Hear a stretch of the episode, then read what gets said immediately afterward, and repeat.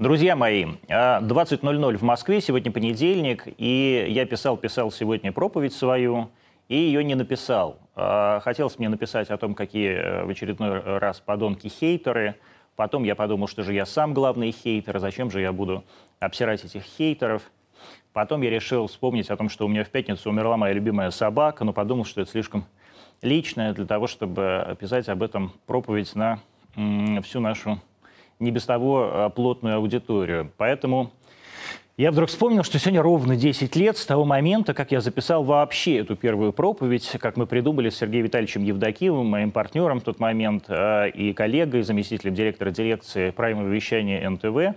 Этот жанр для меня лично, мы понесли его на телеканал «Дождь», который только тогда зарождался, и записали пилот – но программу зарубил Владимир Михайлович Кулистиков, генеральный директор канала НТВ, на котором я в тот момент работал главным редактором программы НТВшники, который мне сказал, старичок, ты выбирай, ты работаешь на либералов или на нас. Ну, я решил работать на нас, на вас я и работаю по сей день. Мне каждый день сейчас говорят о том, что я переобулся, Сергей Владимирович Шнуров по этому поводу шутит, кто не перебывается, у, тебя, у того ноги пахнут.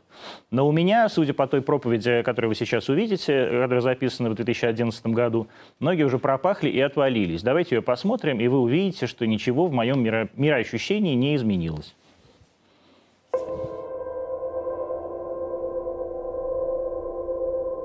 Пора валить. Эти слова сейчас везде. Вот либеральный журнал публикует заметку. Полтора миллиона самых светлых, самых чистых умов валит из России. Полтора миллиона ежегодно. О ужас! Будь проклят ты, кровавый режим! Вот журнал про все развлечения столицы печатает гид. Даже в Шанхае тебе хипстер будет лучше, чем в проклятой слякотной Москве с этой ее провинциальной стрелкой, со всеми этими винзаводами и солянками, для описания которых придуман наш убогий журнал. О горе нам! Вот редактор информационного шоу на федеральном канале. Настанет время, и мы свалим, Антон, свалим. Не беспокойтесь. Произносится это так, будто в момент пересечения редактором государственной границы России надо мной свершится Божий суд. Будто в эту самую секунду выскочит из кучевых Илья Пророк на ее мобиле и захохочет. Нету больше с вами Игорька. Нету. Доигрались, пидорасы. Пора валить, доносится с соседнего столика врагу. Это кровавый Путин достал целый рой завитых бухгалтерш. А вот уже Старбакс, какой-то дебиловатый дылда убеждает свою телку. Россия для лохов. Ну и, наконец, Ирина Ивановна Салтыкова, королева добра и красоты, посланец высокого вкуса, выступает в программе НТВшники. У России, говорит, будущего нет. И в будущем я надеюсь свалить. Цитируется дословно. То есть у России его нет, а у Ирины Ивановны, между тем, Википедия сообщает, что ей уже 45. Его хоть отбавляй. Знай себе, жди удобного момента, чтоб России было побольнее терять эту лялю, этот благословенный нежный пион. По подсчетам журнала New Times, антинародная клика за 10 лет довела до иммиграции 2 миллиона человек. Тоже арифметический казус. Как же может быть 2 миллиона человек, если в год уезжает полтора? Ведь полтора на 10 это 15, верно? Верно. Как в большевистские времена, это лучшие люди России – Великий философ Борис Березовский, творящий под псевдонимом Платон Еленин, выдающийся писатель Евгений Чичваркин, автор бессмертного афоризма «Цены просто охуеть», создавший выдающийся эпохальный роман «Если из ста раз тебя посылают 99», великий финансист, автор подмосковного монетаризма Алексей Кузнецов по кличке Леша Миллиард. Ну и, конечно, самую главную мигрант, что забыл, благодетельница наша, градостроительница, дорогая Елена Николаевна. Так бы читал и читал дальше список пассажиров этого философского парохода, да сил нет. Сейчас кровавые слезы брызнут в экран. Иммиграция. Как же легко произносим мы это слово. Сосед поцарапал машину – иммиграция. Гопник плюнул в харю – иммиграция. Мент попросил 500 рублей за проезд под кирпич. Как же достал этот Путин-то, а? Иммиграция, иммиграция. Однако из тех, кто бесконечно болтает об этом, только полпроцента реально покупает билет и до свидос. Остальные валят, как обычно, на две недели на Сардинию, потому что там мы никому не нужны, потому что по-английски говорим хреново, потому что там своих таких хоть отбавляй. Здесь же нам все противно, но понятно, здесь нам комфортно, здесь нам интересно, потому что Россия – наш мир. Мой коллега Павел Альбертович Лобков спросил недавно, а вот интересно, в гламурных точках какого-нибудь Бухареста те же самые базары? В гламурных, ответил я, вряд ли, а вот в цехах точно. Ну да, ответил Лобков, именно поэтому от румын в Лондоне некуда деваться. Там скоро улицы будут мастить не румыны, а румынами. Румын в Лондоне и вправду больше, чем даже индусов, а уж в Берлине их, кажется, больше, чем немцев. Таджики метут московские улицы, а азербайджанцы заселили целые некогда пролетарские столичные районы. Мексиканцы строят там на границе стены, не строй, целыми семьями, селами бегут в Америку. Это они валят от бедности, от голода, от безнадеги. И в скорости они, а не народы-богоносцы, станут этнической доминантой когда-то белого, гордого мира.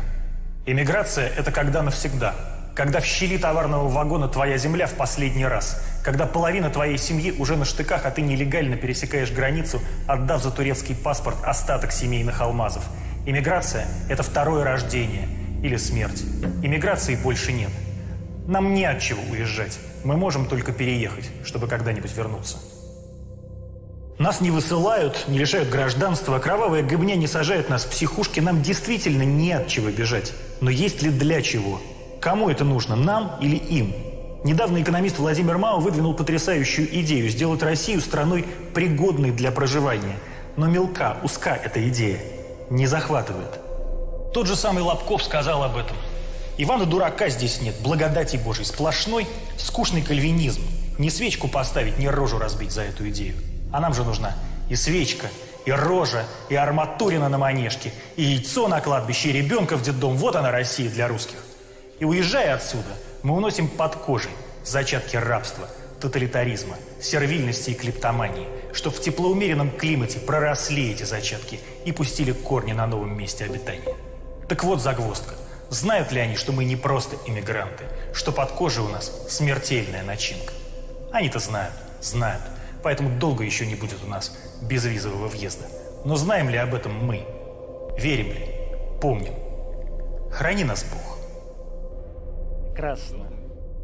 Замечательная проповедь. Простите меня, пожалуйста, даже не то, что зрители, а кураторы из Роскомнадзора за то, что там оказалось матерное слово. Я, честно говоря, последний раз ее читал или видел а, ровно 10 лет назад, поэтому не, не досмотрел и не запикали.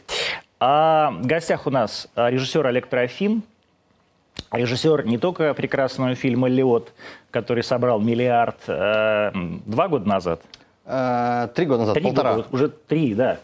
И, но самое главное, что режиссер э, майора Грома, э, который произвел, как, только что вышел буквально на, на экраны кинопоиска, да, кинопоиска и русского Netflix, да, одновременно.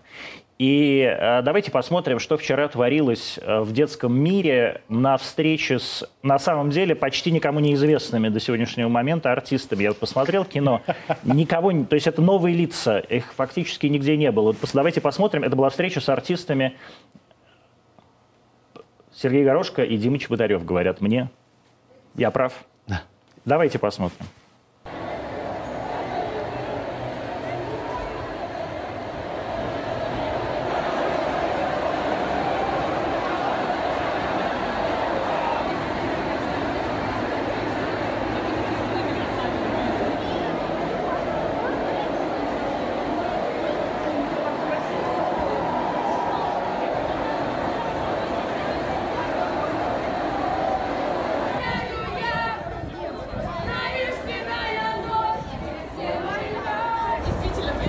А почему они поют «Белые розы»?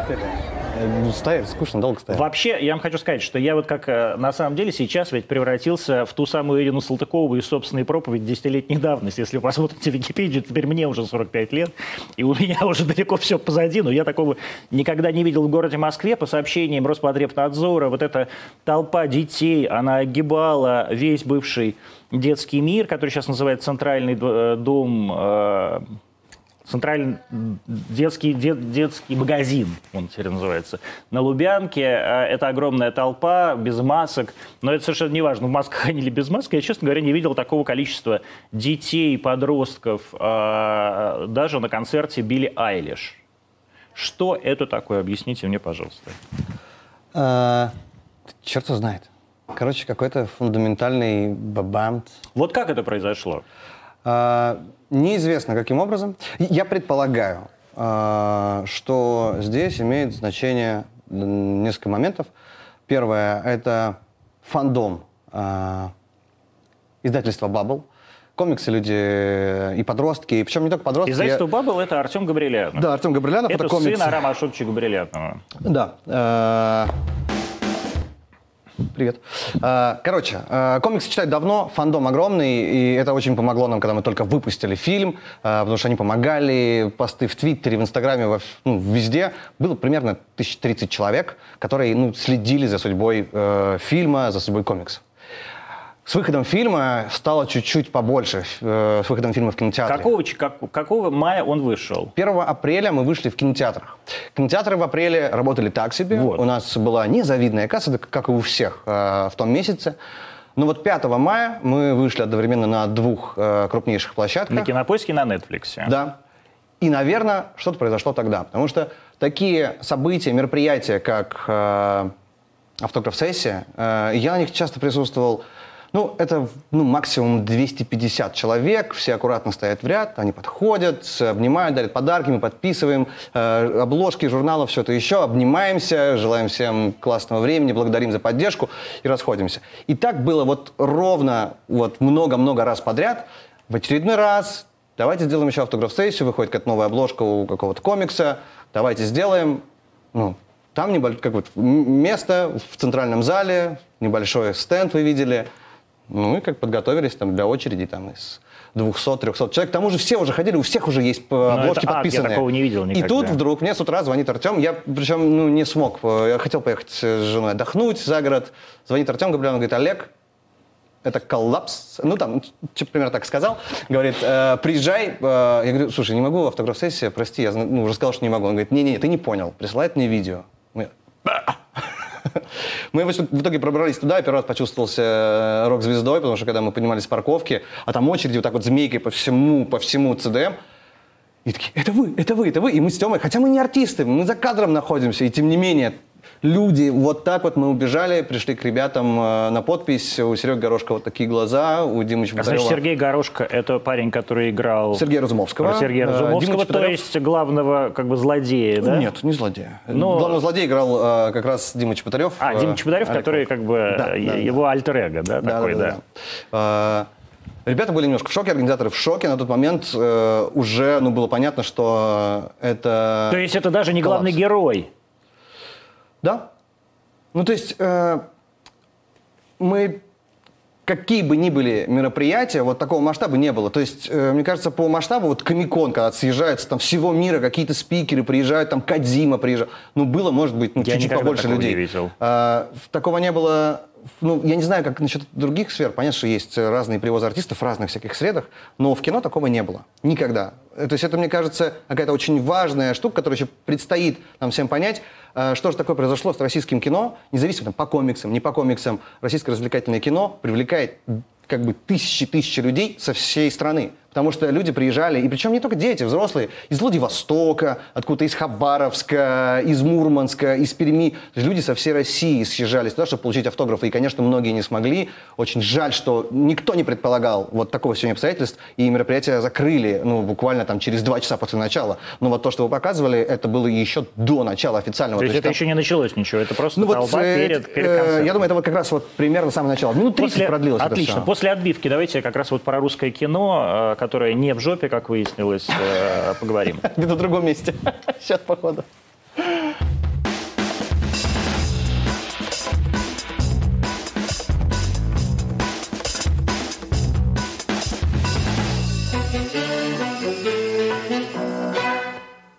Антонимы в прямом эфире. Москва, канал РТД, YouTube, Рутюб, Одноклассники, Яндекс Эфир, ВКонтакте, Фейсбук.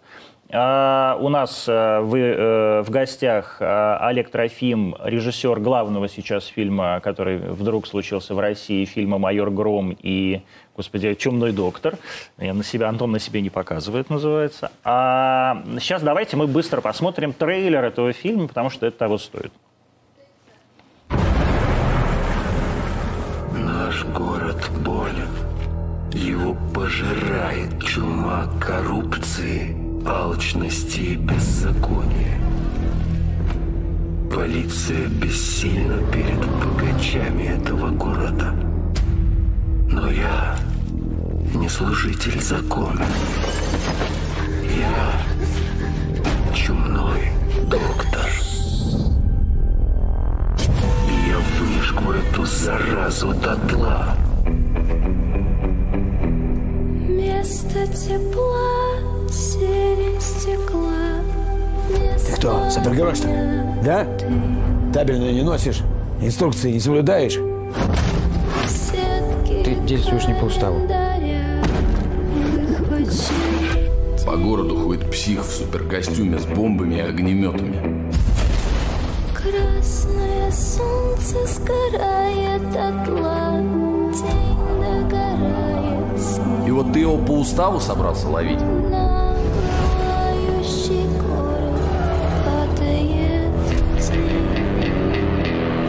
Весь город к чертям сожжет, пока бумажки собирать закончу.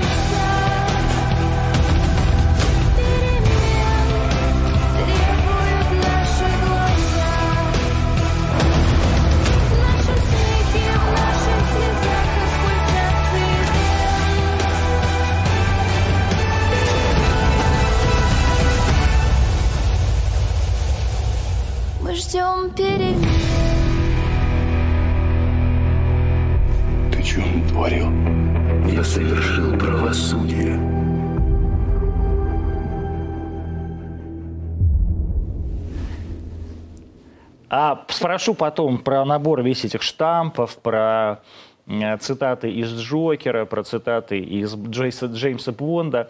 Значит, где и зачем вы взяли вот эту девочку Таисию Ашмарову, которая поет вам песню Цоя?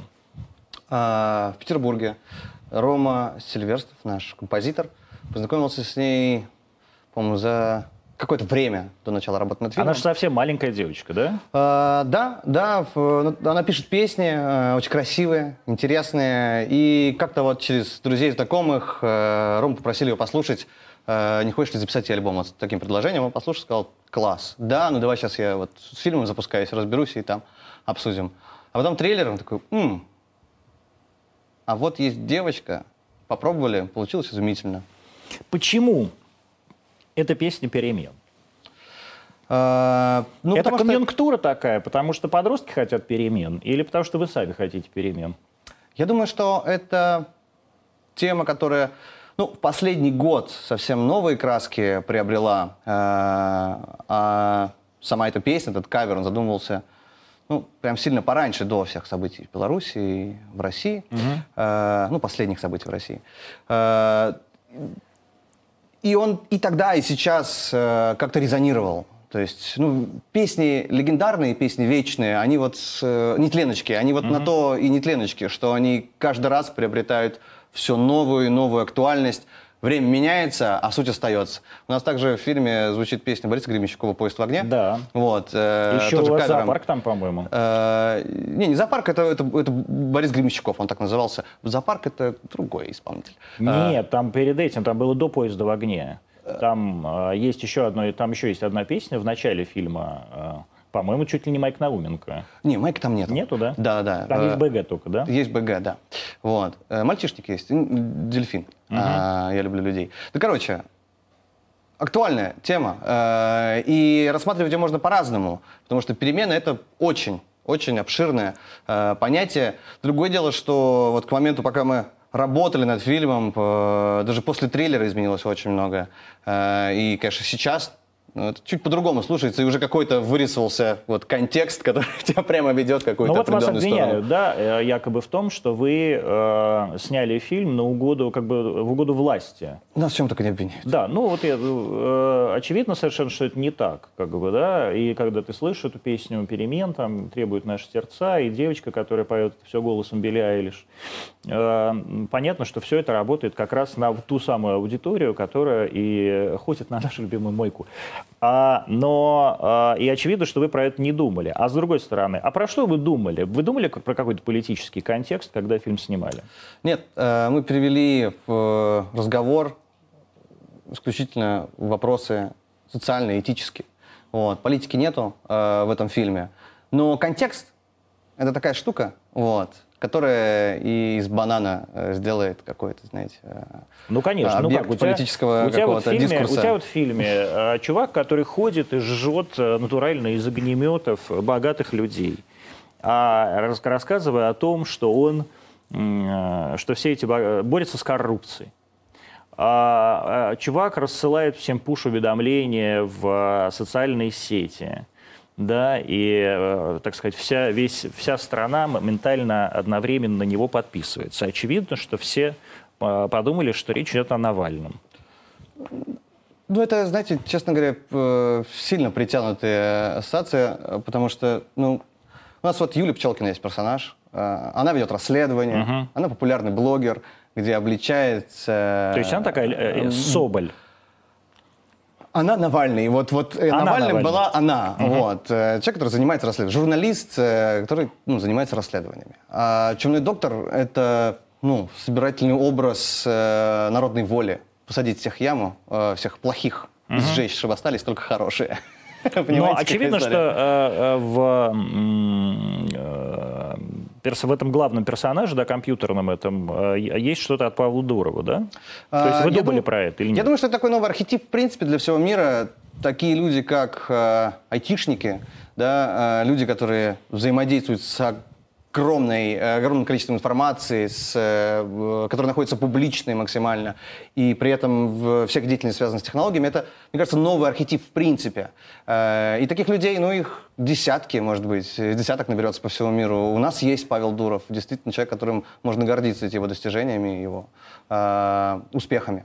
Э, Поэтому аналогии здесь совершенно понятны. Э, Но это не история про Павла Дурова. Вот, это история про человека, который придумал соцсеть. А про что эта история вообще, реально? Для меня это такое размышление о том, э, на что лично я готов к вопросу, на, что лично я готов вот для достижения вот этих вот умозрительных перемен.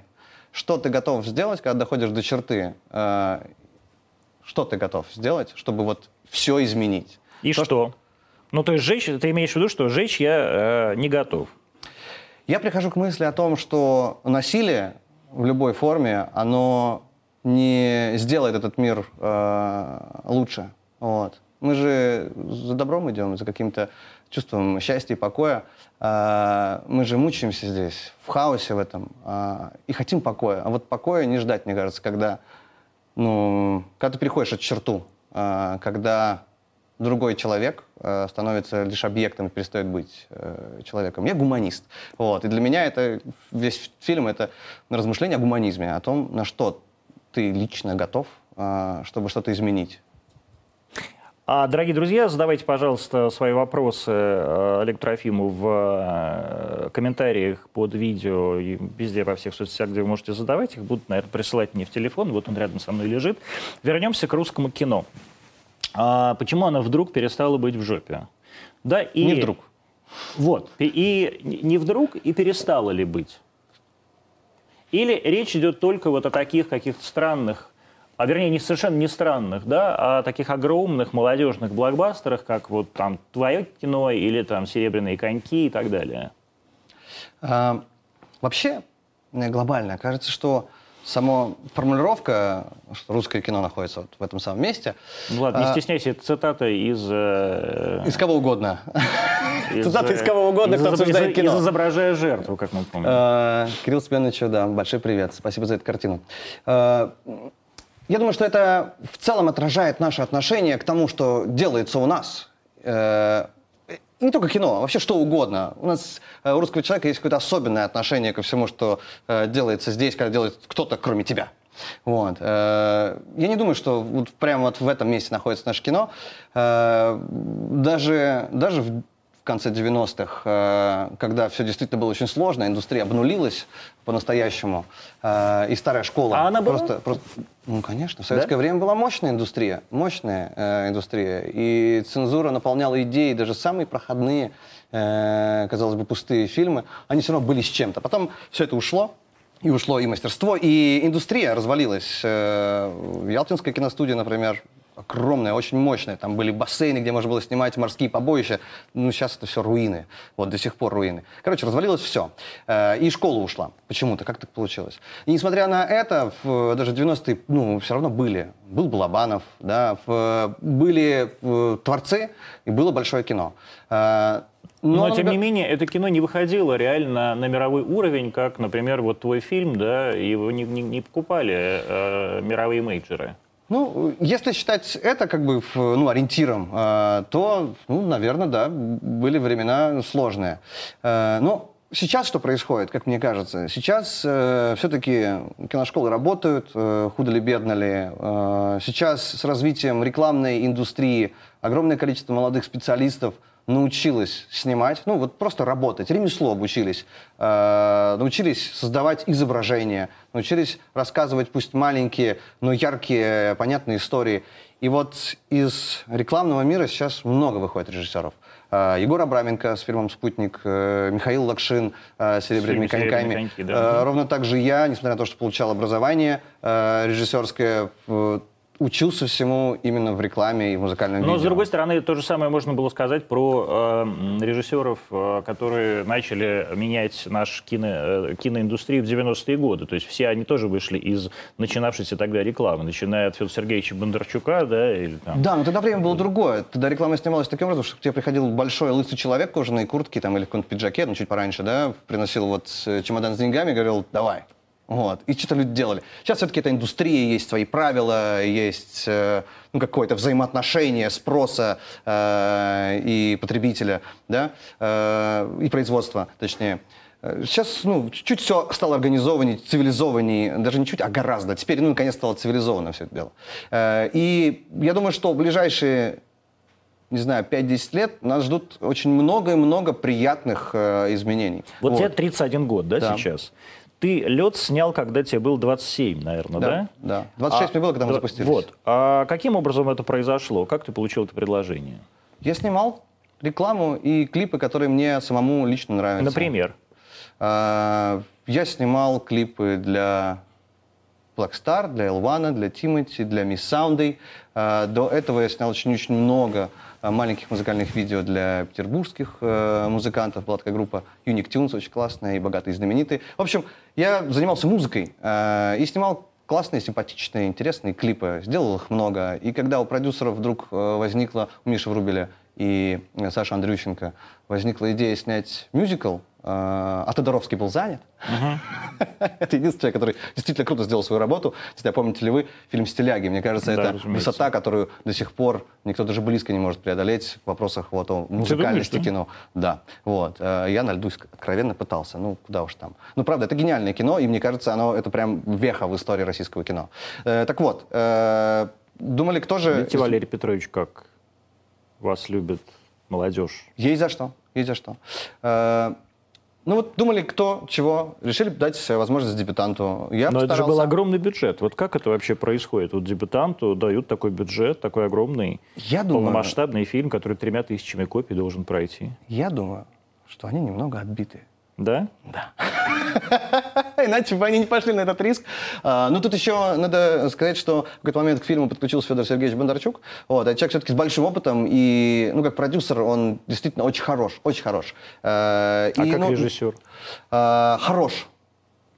Но не действительно. Очень хорош. Вот. Ну, э, это разные вещи. Просто Федор Сергеевич действительно так... Режиссер это не, мне кажется... То есть он снимает фильмов, мне кажется, в процентном соотношении того, сколько всего он делает другого, ну, это там, может, 5% времени он посвящает кино. Хотя фильмы вроде выходят, но он делает действительно много всего. У него передачи, то есть 50 еще снимается как где-то. Не знаю, как он это делает. Супер человек. Вот. Э, Киборг, не исключаю. Короче, э, он как-то дал ребятам зеленый свет, говорит, давайте рискнем. Может быть, что-то там у него аукнулось свое из юности, клип или... Может, что-то он увидел в работах, не знаю. Он сказал, давайте рискнем. А, дали рискнуть. Лед собрал миллиард. Полтора. Полтора. При, 1,6. бюджете, при бюджете 100? 120. Мгм, То есть 10 раз, даже больше, 12 раз окупился, Это да? неплохо, да. На самом деле для России это уникальный практически случай. Ну, таких, э, ну, мы все их можем наперечет, такие случаи рассказать, да? Мы можем, с таким же успехом мы можем рассказать, сколько у нас фильмов провалилось в прокате, да, при огромном количестве вложений. Это почему происходит? Потому что молодые люди вроде тебя в 27 лет лучше понимают аудиторию, лучше умеют снимать, а, не обращают внимания на статусы и состояние. А почему? Я думаю, ну, такая что- же история была с, я не знаю, с этим, э, с, э, как его, с- который собрал 3 миллиарда, А, С холопом? с Холопом, да. Ну, в- там режиссер не то чтобы прям молодой человек. Ну, и не то чтобы Федор Сергеевич, который шел с ним в одном таймслоте. А, Это, мне кажется, отдельная история о том, кто такой сегодня зритель российского кино. Вот, это отдельная тема. Для А меня кто боле- для такой? меня- Ну, вот кто? Я понятия не имею. Ну а, как, ну вот у тебя вот мы видим, это, конечно, девочки, подростки прямо, да? Ну, то есть как э, в реальности. Кто же, кто же сказал, не помню, э, чей это цитата, но кто сказал, что э, если вы заполучили внимание э, девчонок-подростков, э, следом вы захватите, заполучите весь мир. Вот. И Это правда. Так работает. По крайней мере, в музыке работает именно так. Э, Тут э, сложно сказать, к- сравнивать э, успех э, фильмов э, вроде «Холопа» и то, что происходит с МГЧД. э, Мне сложно сравнивать. Но в целом, если говорить э, о том, какие фильмы сегодня действительно зарабатывают, мне не очень нравятся те картины, которые действительно очень-очень много заработали. Э, Потому что это фильмы, ну, в целом-то- Очень-очень в много, целом-то- это, в это целом-то холоп. простые. Ну, В потому что следующая, простые, следующая да. категория – это лед.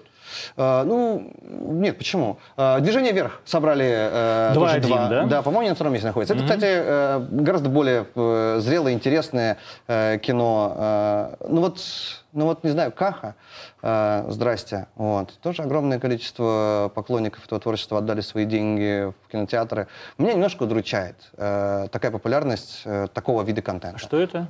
Каха? Да. Это YouTube-шоу, А. вот, э, такое Я пошленькое, старый, да. с юмором жестким, ну, для пацанов на районе. Ну, полмиллиарда, вот мне говорят, собрал, и это немного. Э, По-моему, гораздо больше. Больше, да? Вот, да, и при затратах каких-то вообще. И это был самый пик пандемии. Ага. Вот. Короче, это типа мега успех. Э, Не знаю, э, мне кажется, э, мне кажется, Ну вот что у стало- нас стал- зритель стал- очень стал- специфически относится к нашему кино. Очень любит Нет, комедии ну подожди. попроще. Вот. Но а, согла- вот смотри, см- давай я себе тоже свое наблюдение расскажу по поводу «Холопа». Я же помню, какая была роспись, да, в, когда «Холоп» выходил. В конкуренции стояла, так сказать, «Союз спасения» Первого канала, э, продюсеры Эрнст Максим, этот самый, и... О, Господи, по-моему, Максим, да, неважно. В общем, Константин Львович. И э, вторая часть э, вот этих да, каких-то инопланетян Федора Сергеевича, Федора. Сергеевича Бондарчука, да. И выяснилось, что зрители перед Новым годом э, с семьями и детьми хотят посмотреть такую советскую комедию, типа «Чародеи». Советскую? Ну, это же такая вот э, глупая, кажется- глупая комедия, ни о чем, да, чтобы не напрягаться, когда ты находишься в ситуации полнейшего застоя. И люди выбирают в ситуации полнейшего застоя самую глупую комедию. И вот они ее и выбрали. А в этом смысле обвинять зрителей довольно странно. Зрители в 1984 году выбрали то же самое. Это вы о каком моменте говорите? А, Фильм «Чародеи», натурально. Да, ну просто тогда у них не было особого выбора, но тем не менее. Тем, тем не менее, за несколько лет до этого у них были другие комедии и другие, э, и другие, новогодние, другие новогодние блокбастеры. А стал ли зритель хуже, стал ли зритель лучше, мы не знаем. Но совершенно очевидно, что э, в фильме, который, э, который вот сейчас ты э, представил на рынок, это фильм, очевидно, для подростков. Да. Вообще комикс, появившийся в России. Я помню, когда Артем э, начал делать Бабл и э, всем говорить про комиксы, в них никто не верил. Никто не верил, что комикс может, русский комикс, не Марвел, да, а именно русский комикс может завоевать свою аудиторию здесь. Это нормально. И выяснилось, ну это правильно, да, и нормально. та вера, та уверенность, с которой Артем Габрилянов э, в это, э, это делал, привела вот к этому сейчас феноменальному успеху вашего совместного проекта. И тем не менее, аудитория выросла на этом комиксе, то есть вот она совсем маленькая его получила и чуть-чуть подросла, или она увидела уже этот фильм, а, увидела трейлер и его проглотила, вот как? Исходя из того, что вчера а, было в ЦДМ, а, приток да в детском новой мире, давайте аудитории... называть это детский мир. ЦДМ – это Центральный дом молодежи. В. Москве. Вот. да. Детский мир. Не, хватит врать. Это здание детского мира. Делите свои бренды где хотите. Э, Короче, вчера мне стало понятно, что приток новой публики огромный. Да. Потому что, ну, все вот такого же типа мероприятия, ну, были, их были десятки происходило в разных городах, и в Москве в том числе очень много. Э, И с лайнапом, скажем так, по- поширше, побольше было артистов. Вот, и подарки там всякие были. А здесь ничего, вот Сережа, Дима, и вот тена. Приток большой. Видимо, после выхода на платформы. Видимо, это сработало как... э, не знаю, Платформы сильно изменили э, аудиторию. Э, Я думаю, что повлияли, э, но самое интересное ждет впереди. Все гадают, кто-то говорит, что это мыльный пузырь, он лопнет, э, кто-то говорит, что за этим э, будущее, и кинотеатры э, сдохнут. Лопнут. Мне кажется, правда, и там, и там, но как будет, на самом деле, непонятно. Так или иначе, если судить по американской киноиндустрии за прошлый год, но изменения катастрофические. Какие? Самые крупные, э, самые крупные премьеры, включая того же Джеймса Бонда, они просто ушли из кинотеатров. Только э, платформы. И это много о чем говорит. Все-таки американская киноиндустрия это самая сильная киноиндустрия на планете. другой даже стороны- в галактике, пожалуй. Но, с другой стороны, речь все-таки идет о- шла о том, что э, во всем мире была пандемия, и кинотеатры были закрыты, то есть не было никаких других вариантов. Да, мне кажется, вот полтора года, или сколько уже, два года длится пандемия. э, в- сколько, подождите, год? Ну, ну, больше года. Больше да. года э, длится пандемия. Этого времени достаточно, чтобы э, зритель, пользователь начал менять свои привычки, сильно менять свои привычки. Этого времени, это, это много времени. А, и надо иметь в виду, что огромное количество больших развитых стран все еще закрыты сильно. Там вся Европа, например, тотально закрыта. То есть какие кинотеатры, там люди получают пропуски, чтобы выйти в магазин за детским питанием. Э, И все меняется стремительно. Вот. Новые привычки приобретают люди. Конечно, хочется пойти в кинотеатр, но даже, э, мне кажется, в, российских кинотеатрах это апрель, когда вроде бы все уже нормально. Ну, одел масочку, сидишь через кресло. Но люди не хотели идти в кинотеатр. Я так поспрашивал у тех, у других, даже у тех, кто любит кино Люди перестали занимается им. хотеть. Да? Некомфортно сидеть в зале с людьми, может, даже дома. Вот. К тому То же есть качество отличное. Яндекс, э, точнее, Кинопоиск HD показывает фильмы со звуком 5.1, за что им огромное спасибо, в отличном качестве. Ты можешь дома прекрасно провести время. Прекрасно. Вот. Э, И поставить на паузу, если тебе нужно поесть или сходить в туалет.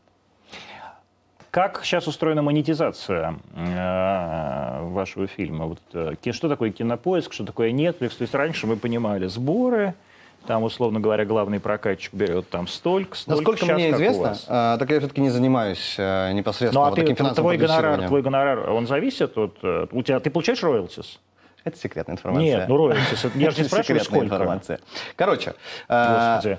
как Что устро- у них секреты такие? Ну, это же деньги, зачем о них говорить? Короче, э, А это, э, пожалуйста, скажите расследованию так называемому Навального. Это же деньги, а зачем о них говорить? Ну, в- я не буду. Вот. Стоит другой, если хочет. Короче, э, устроено просто. Кинотеатры остаются кинотеатрами, э, платформы — это контракт, который ты подписываешь. Я не знаю, там, по истечению срока там, контракта, есть ли какая-то дополнительная монетизация. Насколько мне известно, обычно это фикс какие-то, э, какие-то фикс э, суммы. Ну, по ощущению, это сейчас сравнимые цифры э, с прокатом или нет? пока нет, пока нет. Ну, то есть э, в кинотеатрах еще... Еще, знаете, мне кажется, это гораздо проще, потому что когда ты заключаешь сделку с платформой, там есть вот сумма какая-то, все, такой, ага, понятно, вот столько денег у меня будет. А когда ты заключаешь, э, когда ты идешь в кино, тут есть э, кинотеатр, который забирает какую-то часть, есть дистрибьютор, тут еще вот это и вот это, и там, не знаю, от суммы э, в- в миллиард рублей у тебя может остаться там 50 миллионов. В зависимости от того, какие там Конечно, сделки после, после, заключал. после всех трат на маркетинг. Да, да, да, да, да. Поэтому все спрашивали, Олег, э, где твой остров? Вот после фильмолета говорил, ребят, давайте посчитаем. Я, Вот. я с ужасом подумал, что речь идет о фильме «Остров», который, как вы помните, был абсолютным провал. А где же, где же твой провал? Это называется. А с какой был бюджет у «Майора Грома»? Производственный у нас был около 400 э, миллионов 400 миллионов. Да, это, очень огромные денег. деньги. Это очень много денег, да. Вот. А не, был самый, ли- не самый крупный бюджет для Это не российского самый фильма. крупный бюджет для России. но Фильм круто. «Матильда» Но круто. сильно дороже, например, да? Но, например, в... а вот сколько стоили коньки? Понять не имею, кстати. Ну, мне кажется, сравнительный. Я думаю, сравнимый бюджет, Плюс-минус да. сравнимый. И э, снимаете вы все в такой какой-то, вот я посмотрел, э, ну, то есть мне некоторую часть э, того, что снимает э, ваше поколение, это такое очень похоже на, помнишь, французское кино, когда французы начали снимать свои блокбастеры, вот всяких видок там и так далее. Это вот эти же цвета, какие-то такие коричнево-зеленые, такие вот, так, также выставленный свет, такая же графика. Это какая-то Ну, не специ- графика стала получше. Нет, она просто стала получше Прошло лет 20. качественно, да, в этом смысле. В этом смысле, э, безусловно, она во всем мире стала получше. А действительно ли есть какой-то такой отсыл к французским блокбастерам? Или на- вы ориентируетесь на какие-то другие вещи? Вот очевидно, что весь э, сейчас все комиксы в Америке снимаются по-другому. Да, э, ну не все. Э, Я думаю, что я думаю, что взаимосвязей много, и они все непрямые. Говорить о том, что мы ориентировались там на американское кино или ориентировались на французское кино какого-то периода того или иного, сложно, потому что ну вот мы, создатели э, этого фильма, в плюс-минус все примерно одного возраста. И мы плюс-минус все росли на одном, ну, на одном и том же кино, которое можно было смотреть на VHS-кассетах, э, в кинотеатрах. Плюс-минус мы выросли все на этом развлекательном э, кино. А на чем вот ты вырос? Я вырос на «Черепашках ниндзя», на фильме «Рэмбо», на мультиках про Ну как, ну Рэмбо. Рэмбо это я вырос на фильме Рэмбо, мне 46 лет будет, а тебе Ну, 31. как-то его много показывали. Mortal Kombat, опять же. Э, Какое-то вот такое кино. Я вырос на Крайнем Севере. Там у нас как бы не было такой, знаете, А ты такой откуда? очень э, город Нарьян-Мар. А, ты Такой- Нарьян-Мара, да. Да-да. Это Всегда Ямал. было очень творческое. Нет, это Ненецкий автономный Не- округ. Ненецкий. А это не Да-да-да. Ямал? Нет. Ну и ладно. Так, так все поняли, что у меня по географии была двойка. а. А, у меня три. Вот. Но точно не Ямал, это, в этом я уверен. Ну, короче, э, мы все росли вот на вот таком развлекательном кино. Э, И оно как-то вот, вот так вот и складывается. Все находит отражение. В итоге, так или иначе, все находит отражение.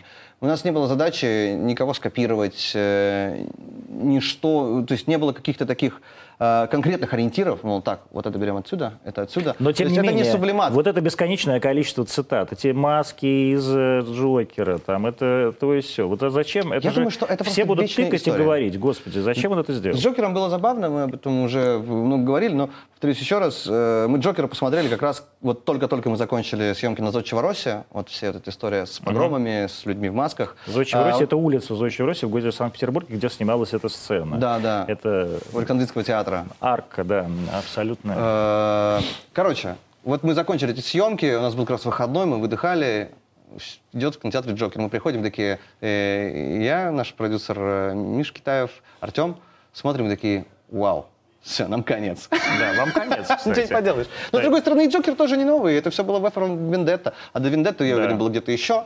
Вот, когда-то еще, где-то еще. Я думаю, что есть какие-то темы, они вечные, как история о Ромео и Джульетте. Э, Это то, что беспокоит человека. И сегодня вопрос социального неравенства, этого дисбаланса, напряжения в обществе, которое возникает э, с, э, среди людей, которые чувствуют себя угнетенными, и среди людей, которые чувствуют свою власть и безнаказанность. Это то, что принципе беспокоит весь мир уже как бы много-много-много десятилетий. А Я думаю, что мы просто попали в актуальную тему. Вот это неравенство, оно волнует вашу публику? Вот этих детей, которые вчера пришли в детский мир, э, для них это важно? Мне кажется, это важно для всех. Так или иначе, мы все с этим сталкиваемся рано или поздно. А я просто знаю, что очень важно, иначе бы они, кстати, не выходили на улицу. И более того, в школе это такая очень важная тема, и весь буллинг школьный, он, например, с этим связан, да, у кого что есть, у кого что нет.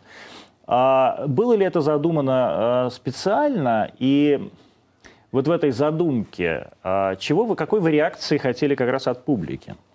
А о какой именно задумке вы говорите? Ну вот, что вот это неравенство, и тем не менее, давайте мы из-за этого неравенства не будем никого сжигать. А, м, ну, то есть мы я-то вижу в этом какие-то такие взрослые свои антиреволюционные нотки. Но очевидно совершенно, что другой зритель увидит в этом как раз призыв к революции. Особенно с вашей пись- песней, там «Пельмен требует наши сердца», которая, Тут как такое известно, дело. из пель- пельмени Дарья. Пельмен требуют наши сердца.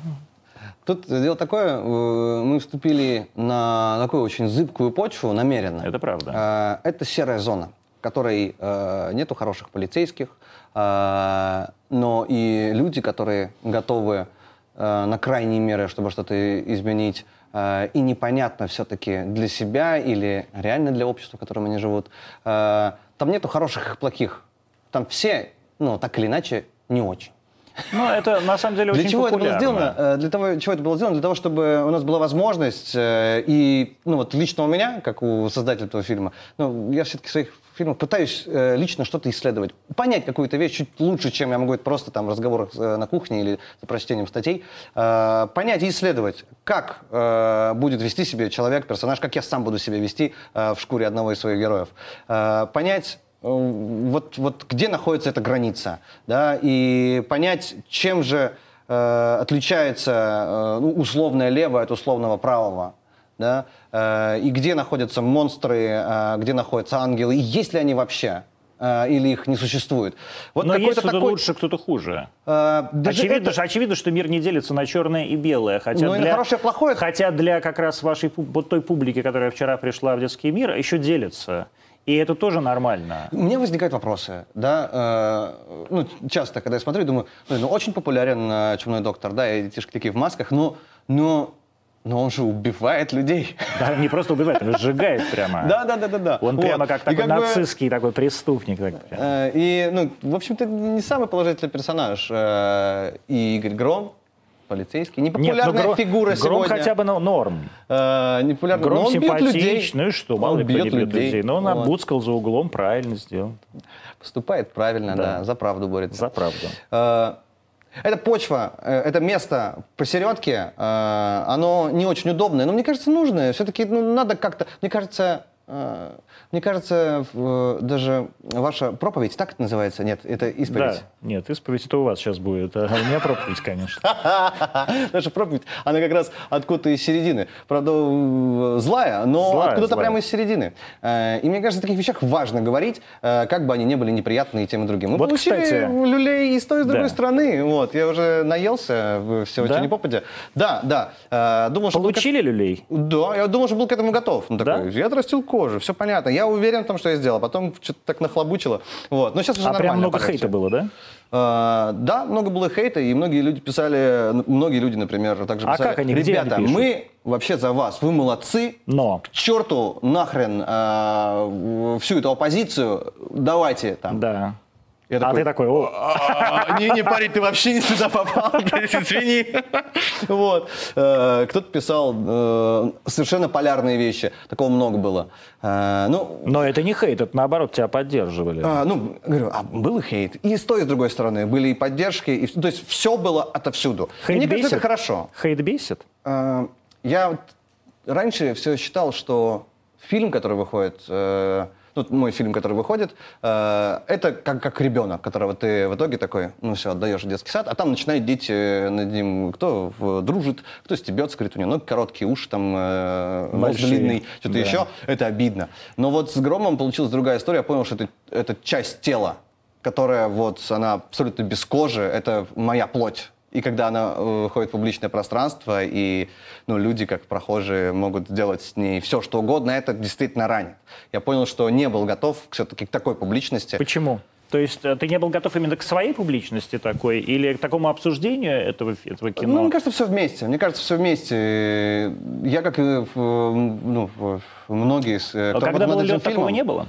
Э, Там было чуть другое. Там было чуть другое. Все-таки это во многом была продюсерская картина. Я, конечно, там участвовал и много всего туда вложил. Но все-таки у руля э, концептуально находились продюсеры и прекрасно сделали свою работу. Этот фильм собрал. Э, Здесь же мы... ну, Артем все- сейчас влезал во все? ну, мы вместе это делали, понимаешь? То есть здесь мы прям делали это вместе. И все решения обсуждали совместно с точки зрения вот идей э, и того, вот как это все С рассказать. Габриэляновым удобно было работать? Он мне нравится как человек, очень. Вот. И А как как, продюсер? создатель нравится. А, как продюсер, э, мне кажется, в нем столько азарта, что это окупает э, всю молодость. Все-таки для него это первый проект. Э, Но Ну, он твой и- ровесник же, да, абсолютно? Да, Или- мне кажется, да. Мне кажется, да. Мне кажется, тоже мы кажется. ровесники, Я или, может быть, он чуть-чуть чуть постарше, да. Да. Э, Короче, мы так или иначе совершили какие-то ошибки. Ну, это нормально. Но вот тот азарт, та любовь к кино и к тому, что мы делаем, она сильна. И вот здесь, говорю, с Громом получилась вот такая штука, что это какая-то прям часть плоти, это не отделимая от меня. э, И уверен, что Артем то же самое испытывал. Какая-то часть, которая, ну вот, пошла в публику, а дальше люди сделали с ней, что хотели, но в итоге разорвали Как на части. проводился кастинг и почему нет ни одной звезды? Мы хотели лица свежие, интересные, ну, как и Люба Аксенова звезда, э, наш Алексей Маклаков. Ну, замечательный артист. Замечательно. Нет, они все замечательные артисты, вполне Ну, возможно. вы Почему? имеете в виду там Данила Козловского, Ну, я Саню имею- Петрова. Ну, да, ну, ты, слушай, там ну, много есть людей, которые сейчас, может быть, не, так, не такого уровня известности, как Александр Петров, да, и э, не такие уже возрастные, как Данил Козловский, У нас снимается К- Константин Хабенский. сни- снимается, да? Да, да, он снялся в сцене, она После после титров, титров, да, досмотрели, я да, просто- я ти- торопились на эфир. Я дед, я тит- за титрами не смотрю уже. Хотя титры, титры э, очень крутые, на самом деле, титры у ребят очень крутые, и все дизайнеры, например, все дизайнеры арти плачут. Кто вам делал титры, кстати? А, компания Добро. Вот. Э, Очень классные ребята. А Константин, а после титров, потому что будет вторая часть?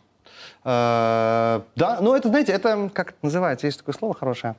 Это слово называется... Забыл. Короче, вот так принято в жанре кинокомикс. Да. Да, после титров обязательно оставь пасхалочку. У нас много титров.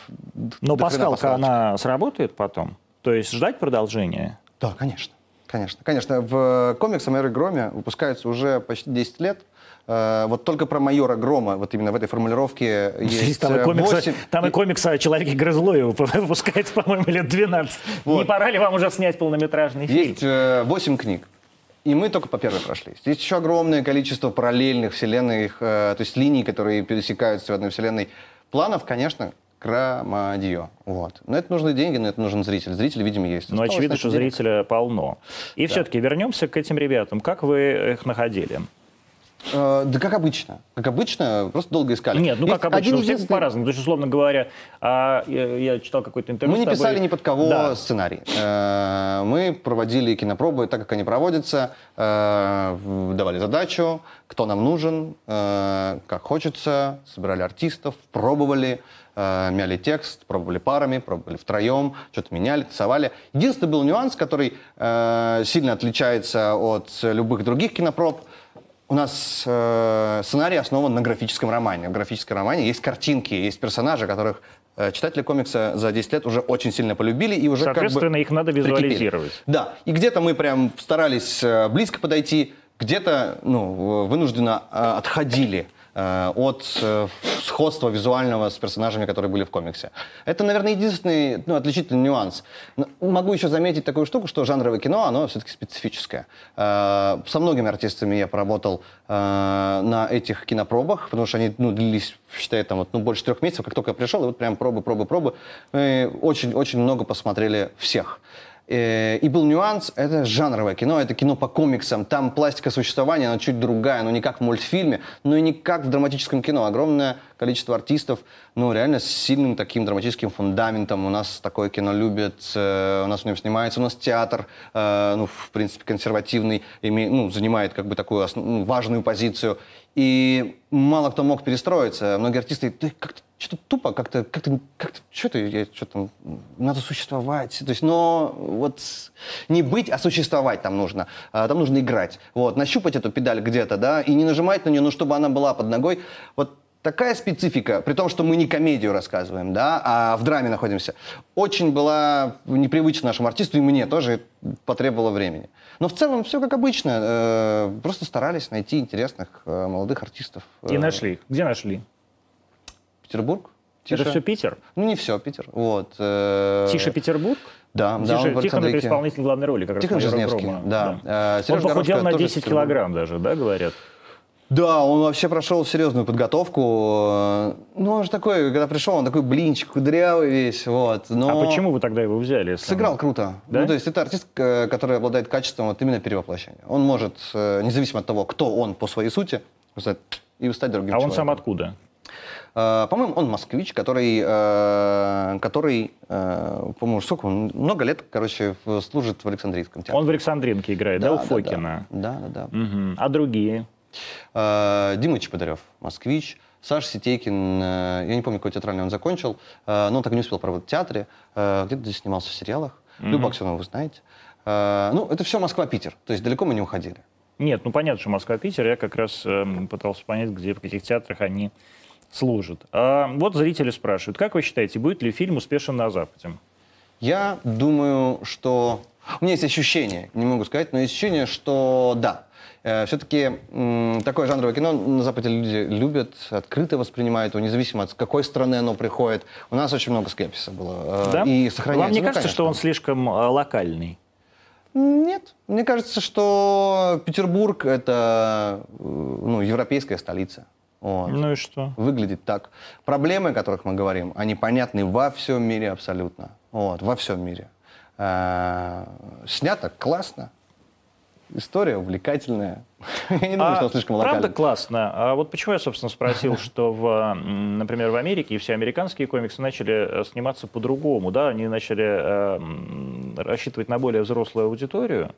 Разве? Ну, Поначалу нет. нет? Но Нет, я про росла. сейчас говорю. Ну, Ну, даже если зритель посмотреть на растет. Джокера, да? Зритель, зритель растет. И э, вот молодежь, которая сегодня ну, больше других увлечена историями про майора Грома, я не что только молодежь, потому что публика на самом деле разная. Вот. У нас, в принципе, сам, мне кажется, до 35 прям крепко сидит. Вот. э, От 14 до 35, э, ну, там прям хорошее ядро. Э, м, Но вот эта публика, она же будет э, взрослеть. И так же происходило и с западными комиксами. Все начиналось с такого развлекательного, Ну, полегче, попроще. А потом зрители становятся старше, и еще старше, и еще старше. И эту историю ребята прошли в, в комиксе бумажном. Э, Первая книга от там, пятой, например, пятая книга «Игра», это совсем разные истории, совсем э, отличным уровнем э, драмы и жестокости, которая там э, появилась. Но это как раз говорит о том, что э, вы пытаетесь вырастить собственную аудиторию здесь, Абсолютно. в России. А вопрос был про аудиторию на Западе, которая уже выращена, и выращена на другом. Там тоже есть молодежь. Окей. А привлекали ли специалистов из-за рубежа для работы над спецэффектами? Над спецэффектами нет, работали только наши ребята, все родные наши. А что за ребята? Это Main Road Post, это Direction FX, э, Дима Староверов Вова Яковлев, наши продюсеры, э, которые собрали лучшие студии э, России, э, чтобы они по частям собирали наш фильм. Обычно бывает, что ты приходишь в одну компанию, э, и вот у них делаешь целиком фильм. Наша картина по объему CG оказалась действительно объемной, такой огромной. Э, и вот с ребятами мы, вот как с управляющими, собрали всю Москву. Заставку в какой-то момент мы не успевали к э, сдаче, э, вот эту заставку, которую компания Добро делала. Э, ну, реально отсчитывала, рендер есть такой, понимаете, когда вот высчитывается Да, да, из цифр, изображение превращается. Вся Москва вот ровно делала это. Да. Мы остановили всех, потому что нам очень было нужно. Вот. Ну, ребята А здесь, видимо, какая-то внутренняя история, я ее не знаю, но это потому что я просто ленивый. Э, Видимо, э, была какая-то информация, что запрещали прокат в Беларуси. Об этом я не слышал ни слова. А вот и фейк. спрашивают, прокат майора Грома в Беларуси не запрещали?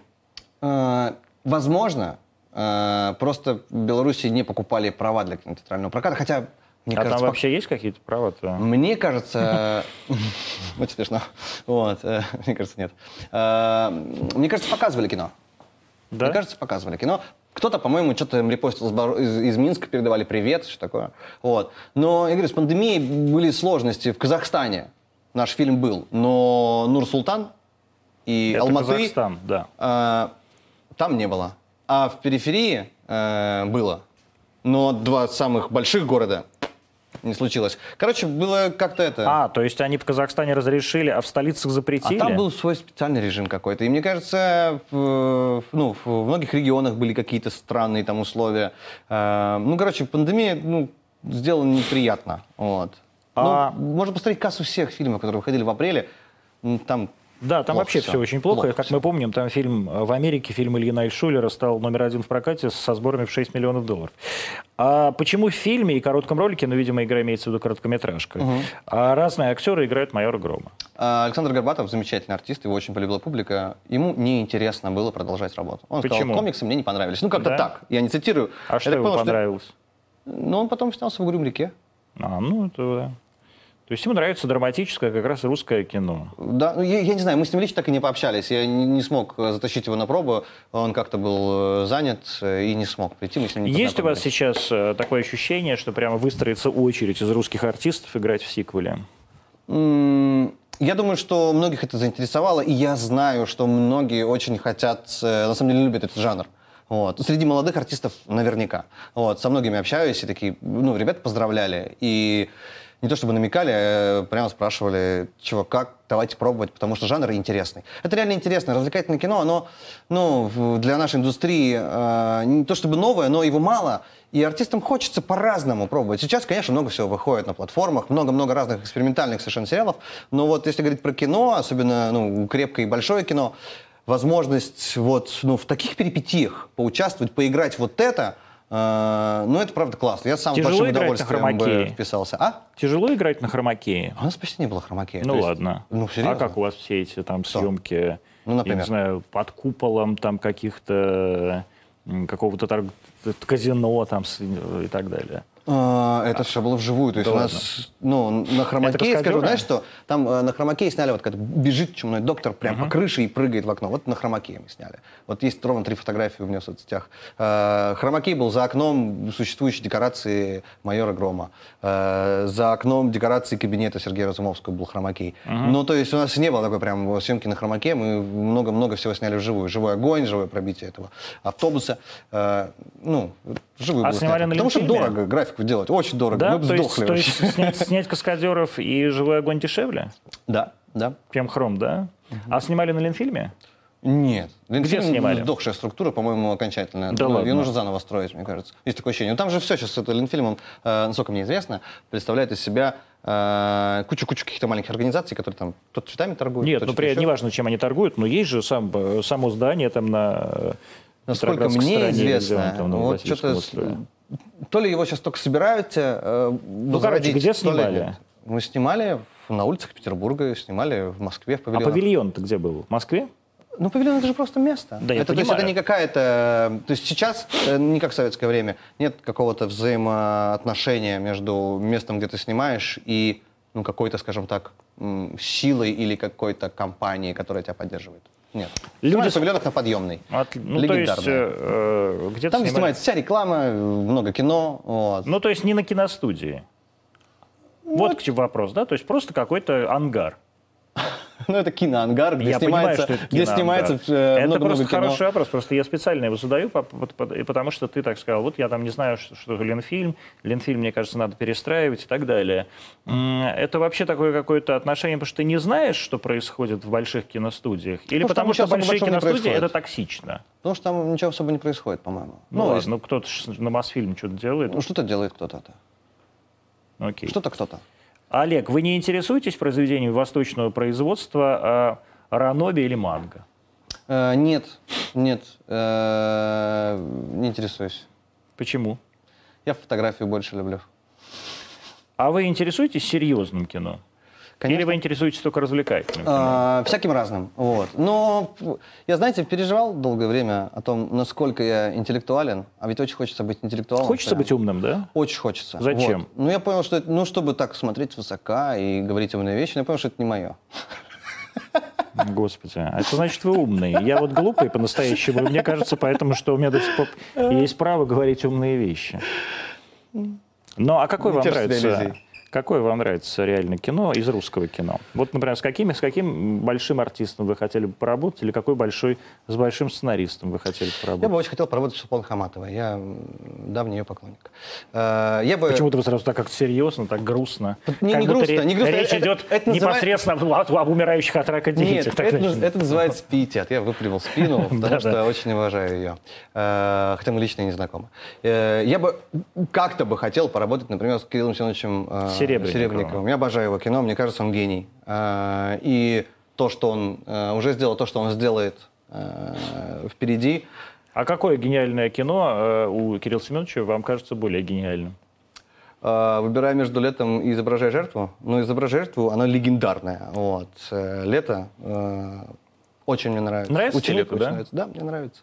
Мне кажется, это смело. Э, Я еще, ну, это, знаете, вопрос, я не просто как зритель все-таки смотрю, а есть еще какое-то такое внутреннее ощущение. Мне очень хочется сохранить его энергию и ощущение этой молодости, азарта. Вот. Он уже не мальчик. Не, мягко говоря. Вот, э, но он не перестает удивлять какими-то очень живыми вещами. И то, как он на сложные темы говорит, мне нравится. Мне импонирует его искусство. Мне кажется, он просто пьет кровь младенцев, которые населяют сейчас э, Гоголь-центр.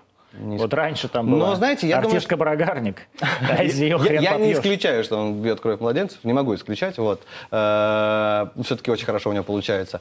Э, Но что касается седьмой студии, артистов, которые э, вышли из студии и до сих пор как бы в ней находятся, э, могу отметить, э, вот Дженнисон Гаджиев снял прекрасный сериал «Хэппи Энд», Саша Горчаренко, как режиссер, э, снял фильм «Кислота», Э, ребята ставят постановки в театре. Э, Ну, ребята вышли за пределы вот только лишь актерского э, ремесла. Э, Я думаю, что вот ту базу, которую и то уровень внутренней свободы и энергии, которую в них поселил Кирилл Семенович, это дорогого стоит. Таких людей сейчас днем с огнем. В каком вообще сейчас состоянии находится, вот вернемся к первому же вопросу про русское кино в жопе. А Если сравнивать э, по какой-нибудь шкале, э, там, где э, стоят какие-то страны, вот между чем и чем Россия сейчас находится как кинопроизводитель?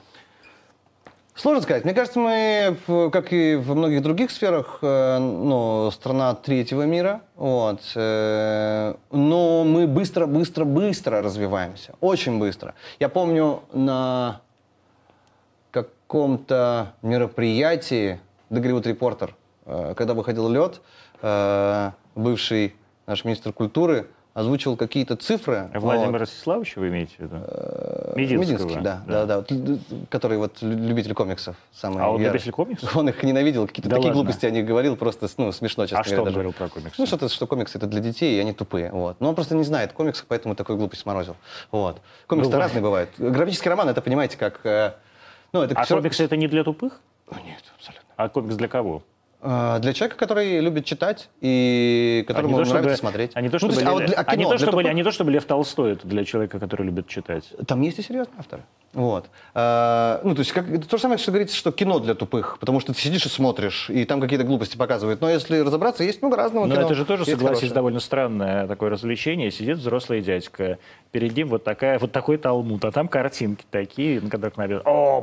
Раньше люди убивали мамонтов, понимаете, и добывали себе Но, пищу, а потом видишь- сидели и смотрели в какие-то вот Правильно, эти но, бумаги. возможно, именно об этом бывший министр и говорил, что мы уже достигли того момента, когда можно прочитать такую высокую литературу, как сам Владимир Ростиславович, у него много книг. Действительно. Я думаю, что да, Тут конкуренция. Может вы со своими комиксами. Может и так. А, Короче, он озвучивал какие-то суммы, э, не суммы, а цифры какие-то, типа там 30% роста годового в, там, в финансах или что-то еще. Какие-то очень серьезные. И он такой с такими глазами говорил это, э, тем самым отмечая, что индустрия, по крайней мере, в финансовом плане растет очень быстро. А это важно. Все-таки кино, надо не забывать, это кроме увлечения там, и искусства, и творчества, это все-таки бизнес. И без бизнес-составляющей никакого кино, ну, конечно, никогда не будет. И без зрительских денег, э, и без э, инвесторов никакого кино никогда не будет. Ни авторского, ни э, развлекательного, никакого кино не будет. И, ну, сейчас пандемия, конечно, подкатила, но в целом есть ощущение, что все продолжает развиваться. Может, не так бурно, как э, там 4 года назад, но развивается стремительно. Э, И в плане технологий, и в плане качества. Вот вы отметили, что наши фильмы очень похожи на блокбастеры французские. Может быть, это, знаете, какая-то... Они давно похожи на блокбастеры француз- да, французские. ну я, честно, не проводил такой аналогии. Интересно, я подумаю еще над тем, что вы сказали. Э, Интересно под таким ракурсом рассмотреть. Э, Может быть, в силу того, что, ну, так или иначе, наша индустрия еще молодая. Ну, какая она молодая, господи, мы индустрия, которую Сергей Эйзенштейн создавал. А той индустрии, э, то есть того искусства уже нет, и той индустрии уже, разумеется, нет. То есть когда она стала индустрией. Э, ничего этого нет. Мы, я думаю, что надо считать реально там вот с конца 90-х. Вот там начало находится российского кино. Э, вот после вот этой ямы, после того, как все развалилось. Ну вот То там... есть все, что было до этого, это советское кино, Да, которое к нам да. не имеет отношения. Мне кажется, да. То есть это какая-то, вы считаете, Андрей Рублев или Иваново детство, это какая-то совершенно другая цивилизация. Абсолютно другая цивилизация. Нам, конечно, приятно ей гордиться, но мы к ней не имеем никакого отношения сегодня. Как мне кажется. Ну, только так, умозрительно. Вот. Физически никакого.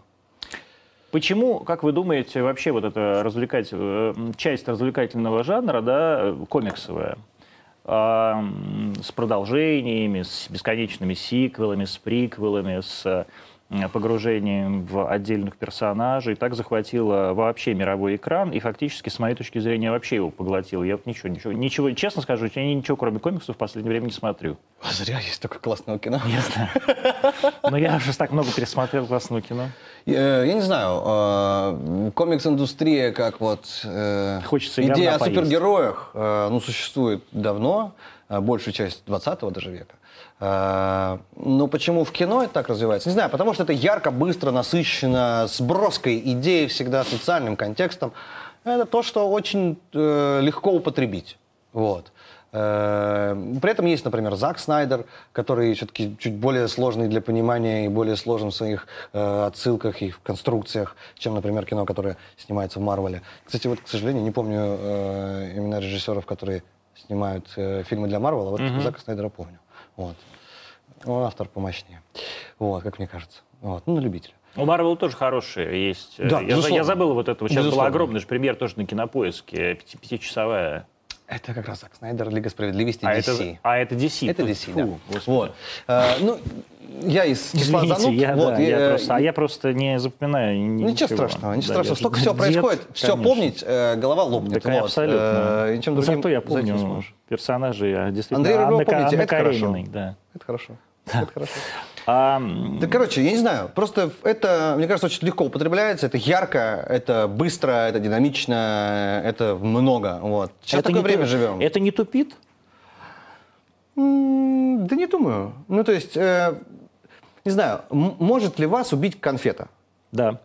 Конфета одна Конечно. нет. Но если вы будете жрать их тоннами и ничего кроме них, то наверняка. Но конфета сама по себе, э, ну, она не есть э, вред. Вот. Есть вред ваша привычка. Да, например, или моя. Я не о вас сейчас говорю, не знаю, любите вы сладкое или нет. Да. Выглядите отлично, похоже, похоже нормально питаетесь. Короче, э, конфеты не убивают. Убивает себя сам человек. Э, и только так. Ну, то есть э, есть огромное количество реально очень умного кино, интересного, сложного, которое ты смотришь, ничего не понимаешь, и должен расти. Э, кино, в котором ты должен тянуться к автору, в котором ты должен его слышать, да, и работать над тем, чтобы получить удовольствие от этого. Не потому что оно плохое там или занудное, а потому что оно просто сложнее, чем ты. Да? Э, Есть много такого кино. И я сам учусь э, смотреть его все больше и больше. Не всегда удается, часто засыпаю. Э, И тем не менее, такое кино тоже есть. Много фестивалей в Москве проводится, ну, во всех городах. И сейчас платформа, пожалуйста. И там много такого кино. Пантелей Выбирай, Балагов что вот хочешь. сейчас уехал снимать в Америку, да? Завидуешь ему? Конечно. Очень завидую. Вот. И радуюсь за него. Потому что Last of Us — это игра, в которую играли ну, очень-очень многие люди, которые даже никак не связаны с геймингом, которые не занимаются этим постоянно. Э, Я вот с женой эту игру проходил, но там настолько крутой сюжет, настолько может, вы там интересная эта игра. А, Нет, нет, нет, познакомились заранее. Вот.